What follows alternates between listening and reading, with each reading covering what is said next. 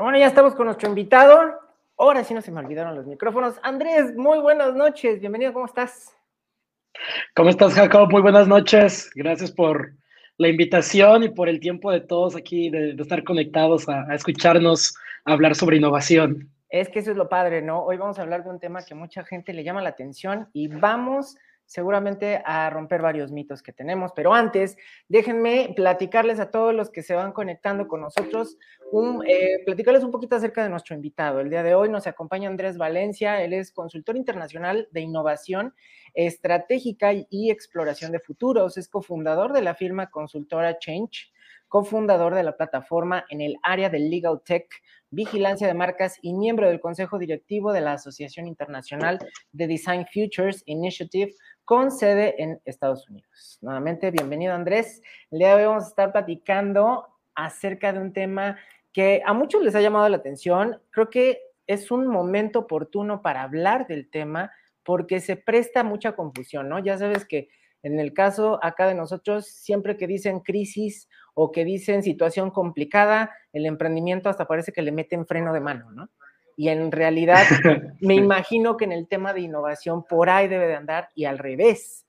Tenemos que empezar precisamente a aprovechar estas oportunidades de carencia pues para mejorar todo, ¿no? Antes de entrar a la primera pregunta que, necesito que nos respondas, Andrés, quiero eh, pues agradecer a todos los que están conectados con nosotros. El día de hoy tenemos, aparte de Antonio y Marta, que ya los habíamos saludado, está también eh, Alejandra y está Ale Farfán, que dice hashtag fan de Valencia, por cierto, y también ya nos está acompañando aquí Elena Alonso, que estuvo hace unos en vivos hablando de la guía de compras. Bienvenidos, chicos, muchas gracias. Vamos a estar muy al, muy al pendiente de sus preguntas. ¿Y qué te parece si empezamos, Andrés?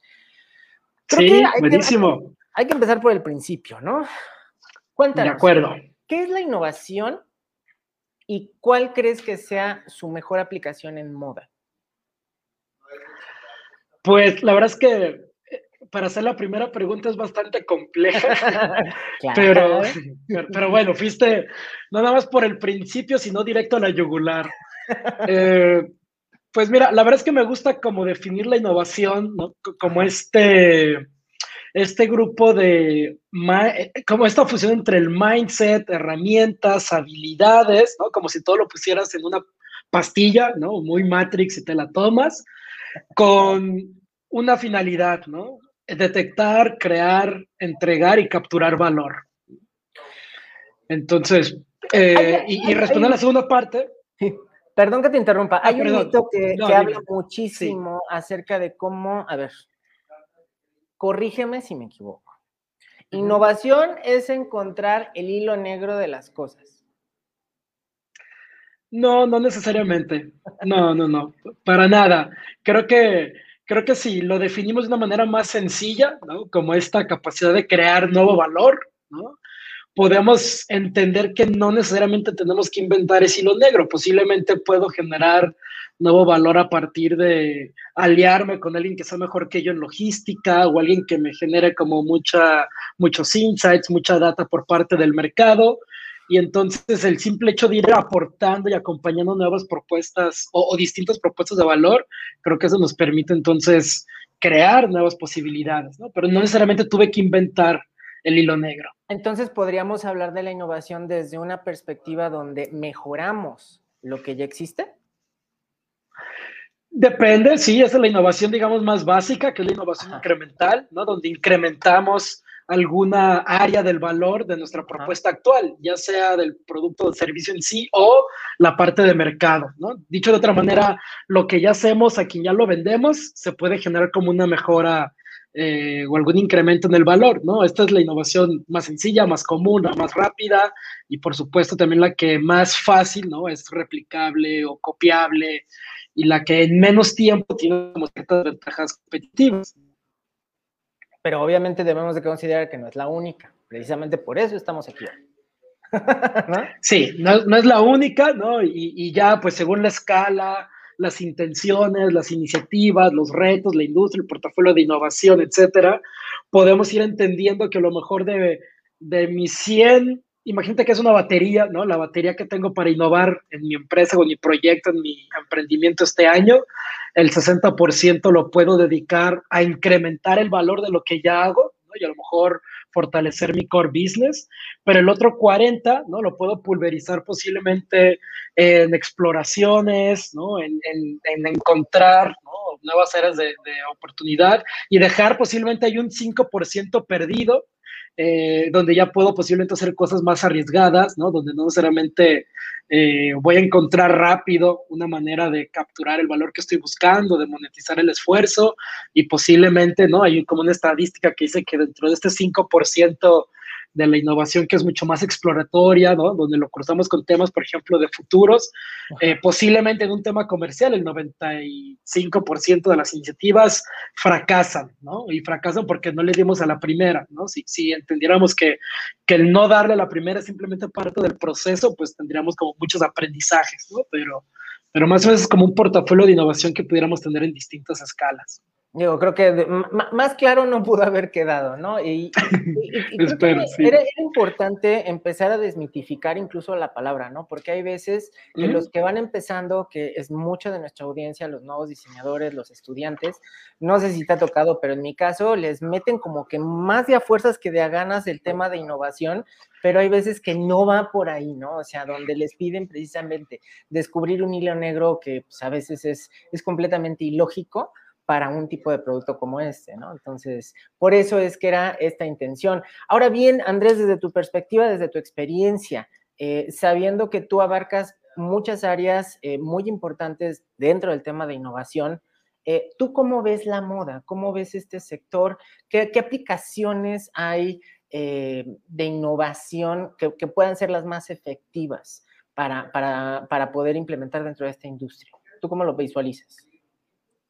Gracias. Buena pregunta. La verdad es que desde mi perspectiva, inclusive los ejemplos que, he estado viendo, etcétera, em, yo creo que, o yo diría, ¿no? centrar las, iniciativas de innovación en, dos áreas, que creo que es donde se puede capturar valor de manera más rápida. Uno tiene que ver en el modelo de negocio y la otra tiene que ver con la, experiencia del cliente, ¿no? Completamente, ¿no? Pensar de una manera mucho más integral holística, ¿no? Donde digamos que el nuevo servicio, ¿no? Se puede redefinir como una, una experiencia, Donde la expectativa por parte del cliente al menos, así lo es, ¿no? Entonces tenemos que estar a la altura de esas expectativas, tenemos que estar a la par de, otras áreas, otras industrias, como lo están haciendo, y tenemos que seguir generando esta conexión ¿no? Eh, sumamente emocional y, relevante y significativa con nuestros clientes. Por ejemplo, hablas de un tema de experiencia. Eh, cuando, cuando al diseñador le dicen, hay que, hay que innovar en la experiencia de compra del usuario, lo primero que hacen es cambiarle el tipo de material a las bolsas con las que entregan la prenda. Eso es parte de la experiencia, la innovación en la experiencia. O sea, cambiarle los materiales, hacerlos más bonitos y ya con eso.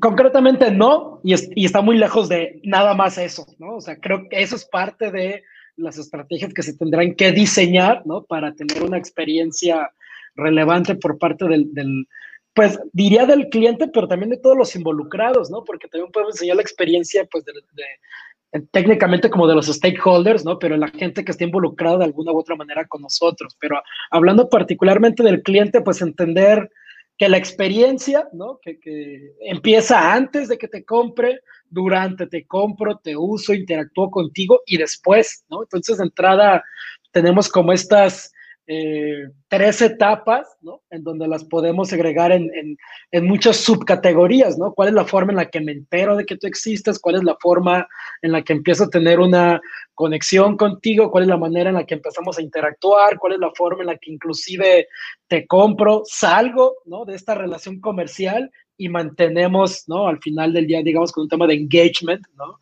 Eh, esta relevancia entre tu marca y, mi presencia como, como cliente. Entonces, si empezamos a, segregar o a deconstruir todas las etapas antes, durante y después de compra y cada una de estas etapas en sus puntos de contacto muy específicos, ¿no? Porque a lo mejor te busqué primero en Google y luego en Instagram y luego hablé por teléfono a ver si es cierto y luego le pregunté a alguien y luego busqué a lo mejor tu hashtag a ver si tienes algo eh, y luego pasé afuera de tu tienda a ver si sigues ahí o no, etcétera. Entonces, si te fijas, digo, estoy dando ejemplos muy random, ¿no? Pero si te fijas, inclusive antes de ir y preguntarte algo, yo ya evalué cinco, seis, siete puntos de contacto previos a, ¿no? Como, como eh, considerar si hago no el siguiente paso que es ir y empezar a interactuar ahora ya contigo como posible cliente, ¿no?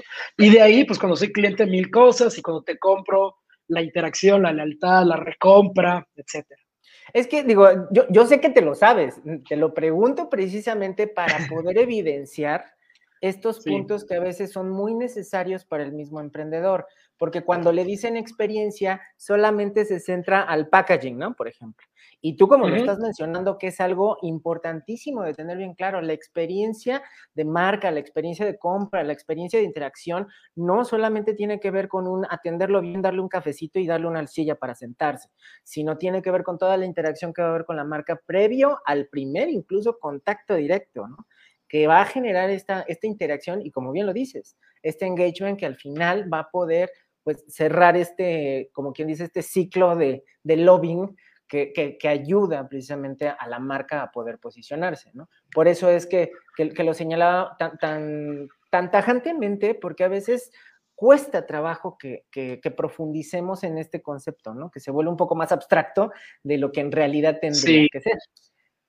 Sí, la verdad es que no es, no es complejo, es simplemente un tema de disciplina, ¿no? Entonces, entender cada uno de estos touch points en múltiples escalas, porque entonces en un punto de contacto, ¿qué acciones tengo que hacer? ¿A través de qué objetos?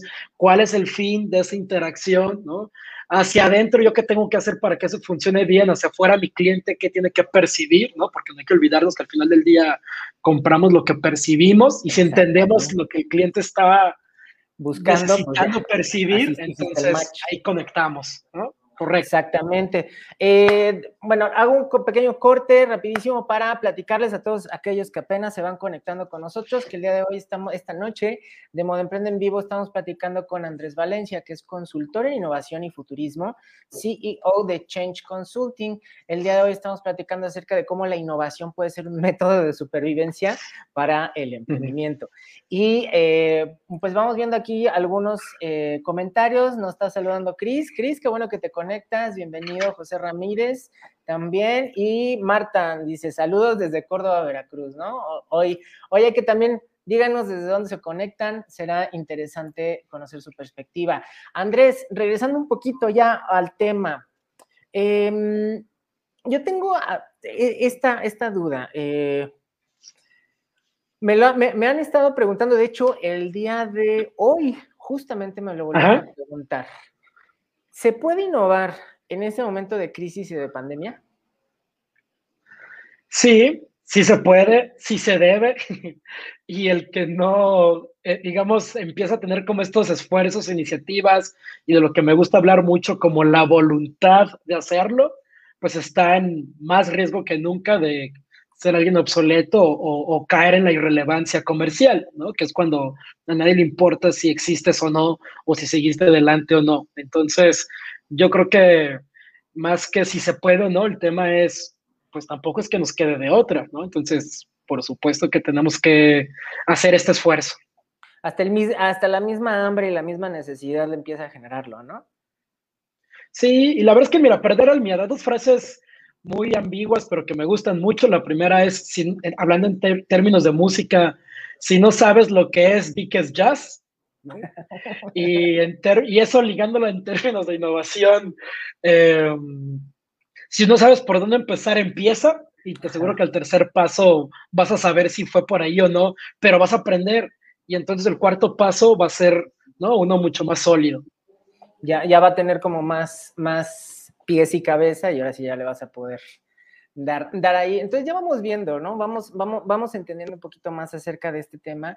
Eh, sí es momento de emprender, sí es momento de innovar, obviamente. Esto permite precisamente que se desarrollen eh, nuevos modelos de negocio, que precisamente ahí voy. Y en esta ocasión, la idea, a ver si me puedes ayudar, Andrés, algunos ejemplos de innovación, aunque no sean de moda, ¿eh? no importa, que se, que se estén dando gracias a todos estos cambios que, tú hayas visualizado como, como futurista en este tema, ¿cuáles están? Yo nada más alcancé a ver uno y con eso ya el cerebro ya me explotó, que eran, fueron las famosísimas Dark Kitchens, ¿no? Que eso, uff, cómo, cómo, cómo explotó impresionantemente. Pero tú desde tu trinchera, ¿qué es lo que has alcanzado a percibir? Pues yo, creo que la innovación sucede y hoy más que nunca con, con, el tema de la pandemia creo que fue más visible porque entonces muchas empresas aceleraron el proceso y lo visibilizaron de manera más rápida, ¿no? Entonces, te puedo decir, pues muchos de nuestros clientes están, hicieron innovación, ¿no? Pero a lo mejor son marcas a lo mejor grandes y dices, bueno, es muy fácil que ese tipo de empresas haga cosas eh, de innovación, ¿no? Pero, pero justo eh, pensando como en la pregunta y tratando así de ligarlo en moda, hay, creo que hay tres casos que me gustaron mucho, ¿no? El primero es como, como de esta empresa que se llama Life Extend, me parece, y, y, es, y es un software, es una plataforma que está uniendo retail que esté buscando como economía circular con diseñadores de economía circular y, y, lo que está haciendo es unirlos para entonces, pues básicamente tres cosas. La primera es al producto que tengo ahí, ¿no? ¿Cómo le encuentro un usuario que me pueda monetizar rápido? Segundo, cómo extendemos el ciclo de vida de los productos. Y pues tercero, el tema de la accesibilidad. Entonces, se convierten como en estos retails, ¿no? Como en estos marketplaces en donde se facilita eh, repito, como el tema de la economía circular, ¿no? Entonces, me gustó mucho como, como ese ejemplo, ¿no? Y, este, y también se están metiendo mucho allá, ese es como físico, ¿no? Y hay otras empresas que están haciendo lo mismo, ¿no? O tratando de impulsar básicamente lo mismo, el modelo de negocio a través de la experiencia, con un sistema sustentable, ¿no? Respecto al supply chain de la moda, en donde están facilitando pues que las marcas y las nuevas marcas, sobre todo los nuevos emprendimientos, pues puedan tres cosas, como diseñar, vender y reciclar, ¿no? Sus prendas o sus productos. Entonces, digamos que el tema de ser como una plataforma o un ecosistema, ¿no? Que esté facilitando este tipo de procesos o de iniciativas o de tendencias o macro tendencias, me parece fabuloso. Y, y por último, que creo que posiblemente puede ser el más visible eh, ah, déjame ver si me acuerdo el nombre. Mo, Monuir, Mononuir, Munu, no, Munuir. Es, es, este personaje activista, influencer digital. Eh, se escribe ah, no nuir, N-O-O, no, no huir. Y es un influencer activista y vegano, digital completamente, pero está haciendo interacciones increíbles con las marcas y todavía más increíble aún, está, hacen como estas interacciones híbridas, entonces traen a alguna personalidad, ¿no? Y hace algún tipo de intervención, mientras, ¿no? Con, esta realidad virtual el personaje está ahí y entonces sale a través de sus redes, ¿no? Y, y promocionan un montón de marcas como Dior, Versace, etcétera, y, y lo hacen de manera muy elegante, ¿no? Como si fuera un product placement muy, no sé si muy sutil, pero sí muy, muy digerible, ¿no? Muy fácil de percibir, de detectar el valor. Ese es, a ver, no, sería. No nuir. Ay, Dios. No nuir. Sí, exacto, exacto. me, parece fabuloso. Véanlo, este. las interacciones y las intervenciones que tienes fabuloso. Mira, por ejemplo, ese video que ves ahí en es, mitad híbrido y pues la parte digital, entonces eh, me parece genial. El, otro videito donde se ve como de negro un, tipo que no sé quién sea. Ah, ¿aquí? Ese mero. Madre santa. Ah, la, vinculación con la marca de lujo que me comentabas, ¿verdad? Ajá. Es impresionante ya lo que alcanzamos. Eh, se está dando mucho esta, esta cuestión de los como personajes digitales, ¿verdad?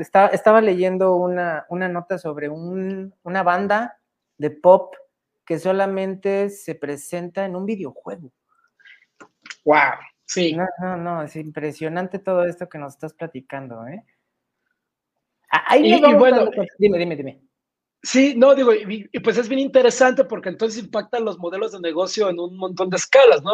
Este personaje ya es parte de una agencia de modelaje y al, ser un personaje diseñado, pues entonces no tiene, ¿sabes? O sea, no, no le van a encontrar eh, fotos de cuando estuvo borracho hace 20 años y luego te tratan de quemar y las marcas se, se tratan de de deslindar de ti, ¿sabes? O sea, como un montón de, temáticas culturales, sociales, etcétera. Eh, ese es el nuevo tipo de situaciones donde las marcas están metiéndole mucha lana porque están garantizando que no se van a meter en broncas, ¿no? A nivel de comunicaciones, de imagen, relaciones públicas, ¿no? Entonces también es, te digo, es otra era del modelo de negocio bien interesante cómo están tratando de garantizar cierta permanencia y relevancia. Muy, muy, muy interesante.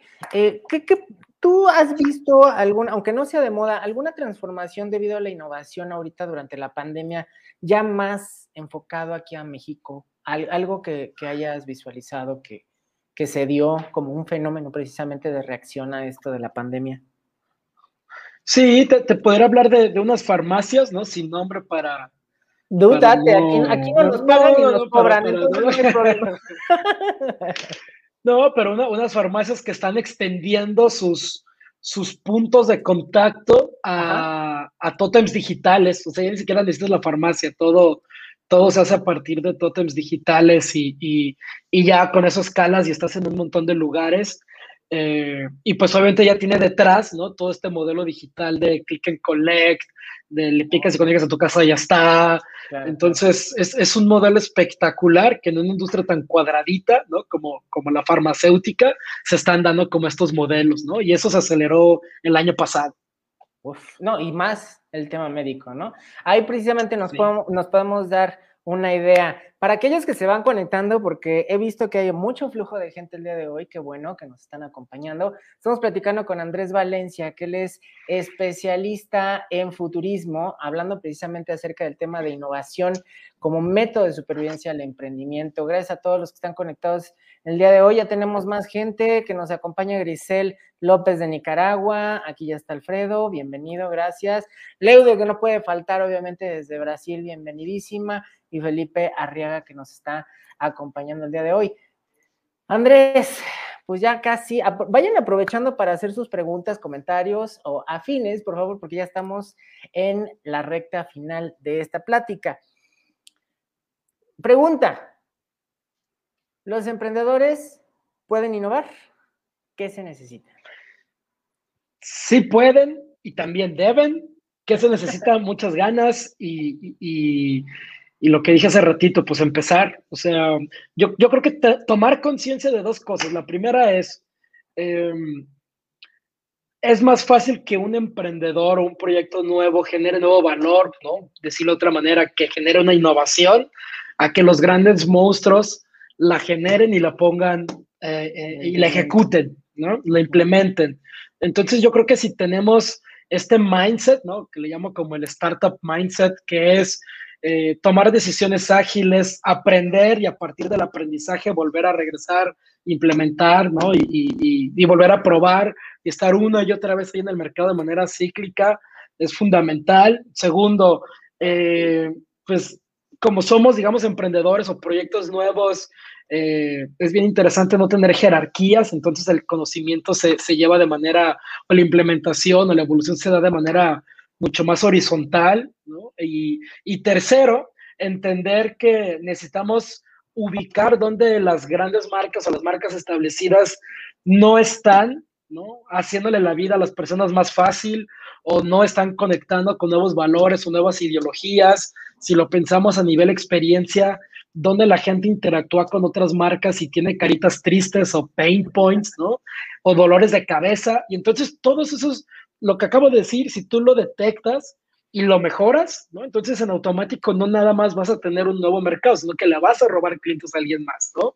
Entonces creo que como emprendedores esa es la gran fortaleza, la, la agilidad, el poder aprender y el ajustar rápido y el poder hacer pruebas una y otra vez, ¿no? Al final del día entender que el proceso de, la innovación no es lineal, sino cíclico, ¿no? Y tiene que ver más con este mindset y estas herramientas que pongamos una y otra vez, una y otra vez y una y otra vez. Y a lo mejor en tres meses llegamos a un punto ¿no? donde tenemos un producto muy deseable, ¿no? Desde la perspectiva del mercado, eh, a estarle ahí sobando o estar imitando o estar viendo a ver qué, qué otras cosas, ¿no? Entonces, creo que responde a tu pregunta sí y se debe de hacer.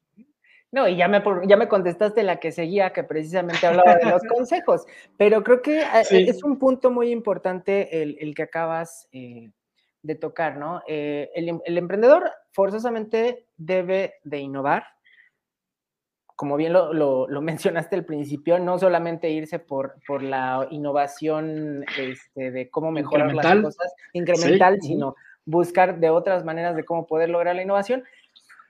Pero creo que el punto clave que les tiene que quedar, chicos, muy claro aquí, es que nosotros como emprendedores somos más flexibles que una empresa que ya tiene cierta estructura, que no puede modificar sus procesos tan fácilmente como nosotros nos podemos adaptar. Y creo que lo vimos perfectamente bien con pandemia. Mientras uno se tardaron cuatro y cinco meses en poder hacer que su e-commerce funcionara, por no quiero mencionar este, eh, tiendas departamentales en específico, de moda, que luego son amarillas con café. Los diseñadores, las pequeñas boutiques, inmediatamente al mes ya estaban o comercializando otra cosa distinta a la que estaban haciendo para poder seguir eh, abriendo o encontraron nuevas maneras de cómo llegar a su cliente, que ahorita estaba, en ese momento estaba confinado, ¿no? Y ahorita ya está loco por querer salir otra vez. Algo más, ya vamos terminando. Eh, Andrés, muchísimas gracias eh, por tu tiempo. Me gustaría saber em, algo más que, quisieras compartir con los emprendedores de moda en este momento, algún otro consejo que tuvieras para ellos. Yo, sí, yo, yo creo que uno, quitarse el estrés, ¿no? De tener que hacer el iPod de su industria en donde tenemos que inventar el hilo negro, la verdad es que no va por ahí eh, si, yo tuviera un proyecto de moda y estuviera, digamos, emprendiendo, empezaría, pues eso, entendiendo dónde hay un montón de oportunidades comerciales o de mercado. Yo, por ejemplo, y hace poquito lo, platicaba con, con una empresa de moda, necesitamos más camisas los hombres, necesitamos sacos, necesitamos más variedad, un montón de, de, prendas que como hombres de repente está como muy limitado el asunto, Entonces a lo mejor no es lo más romántico, ni lo que hemos soñado, ni sabes, pero pues si vamos a hablar de innovación, por lo tanto de negocio, pues ahí hay un montón de oportunidades, ¿no? Y, y, a partir de estilos de vida y a partir de, si yo veo algo y digo, bueno, quien me haga eso estoy dispuesto a pagar tanto, conectar esa necesidad con este nuevo valor, ¿no? Porque ahorita creo que hay muchas fracturas en el mercado, ¿no? Hay, hay muchas, muchos corazones rotos porque yo quiero comprar algo, pero nadie me lo vende, o yo quiero vender algo y a nadie le importa lo que vendo. Entonces, ¿sabes? Estas fricciones creo que si las empezamos a ubicar, creo que como emprendedores podemos ahí empezar a, a capitalizar muchos esfuerzos y ya eso nos va a dar el músculo de recursos humanos, financieros, el talento, el tiempo, etcétera, para emprender a lo mejor lo que siempre me ha apasionado, ¿no? Pero con una mentalidad mucho más eh, estratégica, ¿no? Creo que pudiéramos llegar mucho más rápido, ¿no? Aquí tenemos una, una, un comentario de Ale. Dice que Andrés necesita más bermudas. Entonces, a todas las marcas que tengan bermudas, bueno, ya, ya tienen un nuevo posible cliente, por lo que entiendo de Ale Farfán. Totalmente de acuerdo con lo que dices, Andrés. Creo que ah, ah, es sumamente valioso eh, lo que estás compartiendo y que le quede muy bien claro a los emprendedores. Tenemos que ser, aparte de flexibles, tenemos que ser muy echados para adelante. La innovación también eh, tiene cierto, cierta necesidad de, aventarse para ver también si funciona, si no, ¿de qué otra manera vamos a saber si estamos innovando no? Pues ser, ser audaces, porque mira, marcas, conceptos y productos monótonos, aburridos, conservadores, lineales, igual que todos, yo creo que ahí no va a haber deseabilidad en muchísimos años, entonces digo, si estamos emprendiendo y si estamos empezando algo, pues hacerlo bien y hacerlo en grande y hacerlo en serio y, conectar lo que nos apasiona con dónde está la deshabilidad en el mercado. Entonces, pues es un tema de otra vez voluntad, ¿no? Por eso hablaba al principio como de, me gusta mucho el concepto de la voluntad de querer hacerlo, ¿no? Entonces, pues eso, ¿no? Y, y, colaborar, ¿no? en México es muy difícil las startups nos tardamos un montón de años de tener por fin un, unicornio y todo se centra por un tema cultural, ¿no? De repente nos falla la comunicación, la inteligencia emocional, la colaboración, el trabajo en equipo. Prefiero ser dueño del 100% de una idea en el cajón que el 20% de algo implementado. Entonces, creo que ya es tiempo de ser una nueva generación de, emprendedores, hacer una nueva generación de marcas, marcas mexicanas, marcas de calidad, marcas ambiciosas, marcas globales. Y el mercado está necesitado, ávido por ver eso, ¿no? Entonces, necesitamos esos emprendedores. Yo siempre les digo, yo ahí veo a Carolina Herrera, yo veo a Oscar de la Renta, pero no veo a ningún mexicano. ¿Qué está pasando? ¿No? Ahí es el primer punto que hay que resolver. En eso andamos. Te lo prometo que en eso andamos, André. Me encanta, me encanta. Bien. bueno, felicidades. Pues ya vamos cerrando esta plática de esta noche, muy, muy, muy interesante, algunos puntos muy abstractos, ya un poquito más definidos, más entendidos, más masticados. Espero, esperamos de verdad, chicos, aquellos que están conectados, que les haya servido a todos aquellos que pues no alcanzaron la plática completa. No se olviden que eh, en un par de días ya está disponible también en el podcast, en Shopify, en Shopify, no más, en Spotify, demasiados highs, en Spotify, para que ustedes la puedan escuchar en el momento que quieran. Andrés, ¿algo más que te gustaría agregar ya para terminar? Pues no, creo que no le, no le quedaron dar más vueltas al asunto, creo que está muy claro cuál es la actitud y el mindset que hay que tener, ¿no? Y, y al final pues a lo mejor eh, como una reflexión, em, hay que tener ojos de turista, ¿no? Y sorprendernos de todo. Entonces salir con los ojos bien abiertos y, ver posibilidades. Me encanta, ojos de turista, eso es lo que hay que hacer todos ahorita. Y más porque ya tenemos mucho tiempo encerrados, entonces seguramente vamos a ver muchas cosas. Perfecto, Andrés. No se diga más. Muchísimas gracias nuevamente por tu tiempo. Muchísimas gracias. Yo sé que eres una persona exageradamente ocupada. Gracias. Gracias por haber compartido un poco de tu conocimiento con el auditorio de Moda Emprende. Y pues gracias a todos los que se conectaron. Nos vemos entonces la próxima semana en punto, ya saben, de las 8 de la noche, para una plática que vamos a tener bien padre, bien intensa con mi queridísimo Gustavo Prado para hablar acerca de mercados y hábitos de consumo no se la pueden perder, esa va a estar sumamente entretenida. Y como ya se lo saben, recuerden, ya está abierto la convocatoria al eh, segundo concurso internacional de emprendimiento en moda, Moda Emprende, y mañana tenemos campus digital, no se lo olviden. Nos vemos. Gracias, Andrés. Hasta luego y gracias a todos por haberse conectado. Saludos a todos. Bye, bye.